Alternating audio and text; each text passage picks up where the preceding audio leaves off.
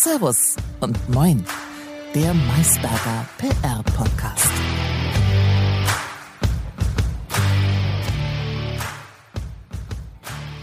Umzug von 6 Millionen in 3 Millionen Anwesen. Flüchtete Ronaldo vor blökenden Schafen? Das berichtet die Bild-Zeitung am 16. September. In diesem Sinne, liebe Anja, ciao aus Italien. Moin aus Bremen, Lukas. Welch eine lustige Schlagzeile. Ja, die Bild-Zeitung enttäuscht uns nie, habe ich das Gefühl. Nein, nein, nein, nein. Immer für einen Lacher gut. Ja, auf jeden Fall. Und die äh, Unterüberschrift war noch zur Vollständigkeit. Die wolligen Vierbeiner rissen Ronaldo allmorgendlich aus dem Schlaf. Der Arme. er flieht vor süßen kleinen Lämpchen, nicht zu glauben. Ja, die kleinen Probleme des Alltags. Wer kennt sie nicht? Richtig. So als Milliardär hat man es auch nicht immer leicht. Nee. Ähm, aber wie kriegen wir jetzt die Kurve hin zu unserem normalen Leben, weg von den Millionen und Milliarden und den Schafen? Verdienst du die nicht bei uns, Lukas? das möchte ich hier offen nicht kommunizieren. Nee, das verstehe ich. Ich völlig das vorstellen. Finanzamt hört ja mit. Spaß. ähm, aber ganz knackige Überleitung. Du erinnerst dich doch hoffentlich noch an unsere letzte Folge, die Sommerfestfolge aber selbstverständlich. Es ging zum einen um lustige Tiere, da haben wir direkt den Bezug zu äh, Ronaldos äh, lästigen Nachbarn.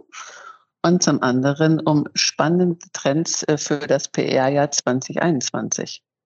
Exakt. Allerdings, und das war ein bisschen schade, endete die Folge ja ein bisschen abrupt, weil ähm, uns ehrlicherweise ein bisschen die Zeit ausging. Das stimmt. Das lag natürlich daran, dass diese spannenden Themen so unglaublich spannend waren. Wir hatten ja zum einen das Thema Nachhaltigkeit, ein Megatrend dieses Jahr, nicht zuletzt auch durch die Bundestagswahl natürlich nochmal sehr befeuert. Und die Frage, wenn ich darüber kommuniziere, was, auf was muss ich achten? Ist es Greenwashing oder aber ist es tatsächlich eine Haltung, die dahinter steht?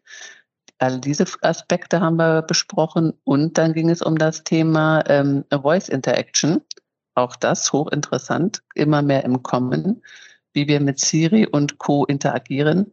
Gleichzeitig natürlich auch immer die Frage, möchten wir Unternehmen noch mehr Daten von uns preisgeben, indem wir ihnen jetzt auch noch Einblicke in unsere Stimme geben und sie dort natürlich die Gelegenheit haben zu analysieren, wie sind wir denn so drauf, was haben wir für ein Geschlecht, wie alt sind wir, etc. pp. Also auch das hochspannend und zack, ehe wir uns versahen, war die Zeit dann um. Ich würde sagen, mal wieder perfekt zusammengefasst. Äh, und leider, wie du schon gesagt hast, ging uns dann der dritte, dritte Trend, den wir eigentlich noch so besprechen wollten, flöten. Ähm, der auch übrigens nicht weniger spannend ist als die bereits zuvor von dir skizzierten Themen. Und auch mit würde, einer interessanten ethischen Komponente, um da nochmal rein zu grätschen. Absolut. Und ähm, ich glaube, wir sollten das jetzt auf jeden Fall noch noch be besprechen. Ja, ich finde auch, das auf jeden Fall noch einmal eine Folge wert. Und ähm, ich freue mich drauf. Ich auch. So, let's start. Gut, nachdem wir gesagt haben, das ist eher was Futuristisches und könnte sich stark und schnell entwickeln, aber natürlich auch ethisch fragwürdig, würde ich direkt äh, überleiten, weil ich, weil ich, weiß, was du sagen willst. Ähm, ich bin wahnsinnig gespannt, Anja, welchen Trend du denn noch so siehst. ja, was ich für mich sehe und ähm, was ich wirklich sehr, sehr spannend finde, über die ethische Fragwürdigkeit haben wir im Vorfeld schon gesprochen, ist ähm, Digital Nudging. Und zwar geht es darum, Entscheidungen zu beeinflussen, was wir ja durch Kommunikation in der Regel wollen. Und hier aber Entscheidungen insofern zu beeinflussen, dass man das Design von virtuellen Anwendungen so gestaltet, dass man die Leute in eine bestimmte Richtung führt, sagen wir einmal. Wichtig dabei ist, es soll immer so sein, dass sie noch die freie Wahl haben. Sie sollen nicht gezwungen werden, eine bestimmte Entscheidung zu treffen, sondern sie sollen sich immer noch frei entscheiden können. Und gleichzeitig soll es so sein, dass es den Menschen, die hinter diesem Konzept stehen, auch sehr wichtig, dass man sie nicht zu verwerflichen Dingen nötigt, sondern dass es immer so sein soll, dass es zu ihrem und zum Wohl der Allgemeinheit sein soll. Ja, würde ich jetzt natürlich mal einwerfen, ab abgesehen davon, dass es ein super, super spannender Trend und super spannende Theorie ist, dass Theorie und Praxis hier natürlich auch oft auseinanderklaffen. Denn sind wir mal ehrlich, aus welchem Bereich finden wir dieses Nudging oder Digital Nudging vor allem? E-Commerce. Du meinst den E-Commerce, genau. Genau, also natürlich eine sehr kommerzielle Nutzung hier. Also Realität und, und Theorie, ja, sie stehen sich nicht im Widerspruch, aber ja, man sieht so eine kleine Diskrepanz, ne? würde ich sagen. Selbst, selbstverständlich. Es wäre ja auch komisch, wenn etwas, das so gut zu funktionieren scheint, nur für selbstlose Zwecke verwendet wird. Das ähm, würde einen ja schon wundern. Aber nichtsdestotrotz finde ich es für die Kommunikationsbranche unglaublich spannend, denn letzten Endes wollen wir ja, dass Unternehmen in einer gewissen Weise wahrgenommen werden. Wir wollen, dass Menschen bestimmte Entscheidungen so und nicht anders treffen. Auch Kaufentscheidungen möchten wir ja beeinflussen, wenn wir vertriebsunterstützend kommunizieren. Und von daher ist das natürlich eine super spannende Entwicklung, die auch gerade in den, im digitalen Umfeld ähm, sehr gut funktioniert. Dass man einfach dann zum Beispiel, wenn Menschen dazu tendieren, eher einen mittleren Wert zu wählen, dass man dann immer daran denkt, noch zwei extremere Werte ähm, einzufügen, um dann das zu erreichen, um zu erreichen, dass sie das, was man gerne hätte, in der Mitte dann tatsächlich wählen. Nur so als eine Möglichkeit. Ja, quasi macht dann Sinn, wenn du das dann gestalten kannst for the greater good quasi. Wenn, wenn es äh, Entscheidungsfindungen sind, die für uns alle gut und wichtig sind. Aber wer entscheidet, ob das für, für alle gut oder, oder richtig ist? Also ich fände zum Beispiel super spannend, wenn man das Prinzip einsetzen würde, wenn es darum geht, die Leute, die jetzt immer noch nicht gegen Covid-19 geimpft sind, zum Impfen zu bewegen. Fände ich ganz hervorragend, wenn man da mal sagen würde, das ist wirklich ein greater Good, hinter dem wahrscheinlich 90 Prozent der Bevölkerung stehen, dass wir gerne jetzt diese Pandemie doch mal ad acta legen möchten. Also sollten jetzt Elemente des Nudgings in die digitalen Impfkampagnen eingebaut werden? Ja, wäre ich dafür. Da wäre es tatsächlich äh, nützlich. Würde ich, würde ich, sehe ich, würde ich, würde ich so unterschreiben. Dennoch sind wir ja beide, wie man dann offensichtlich hört, ja pro, pro Impfen, pro Impfung. aber es denkt halt natürlich nicht jeder, ne? Natürlich nicht. Das ist klar. Also wir sind jetzt dafür, wir halten es für gut. Wir sind natürlich auch der Überzeugung und ich denke, da haben wir aber auch die Wissenschaft hinter uns, dass wir die Pandemie nur dann bezwingen können und nur dann zu einem normalen Leben zurückkehren können, wenn geimpft wird und wenn in einer Höhe geimpft wird, dass man sagen kann, okay, jetzt wird es schwierig für das Virus, sich noch weiter zu verbreiten.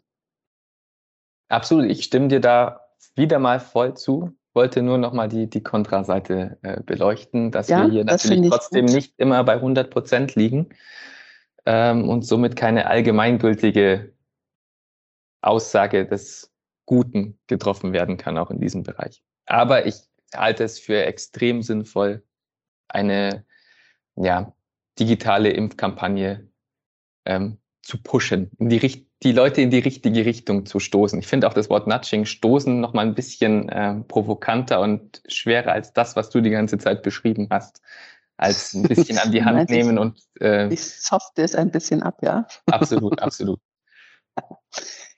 Ja, aber wie macht man das jetzt? Ähm, das habe ich mich gefragt, als ich mich damit zum ersten Mal beschäftigte.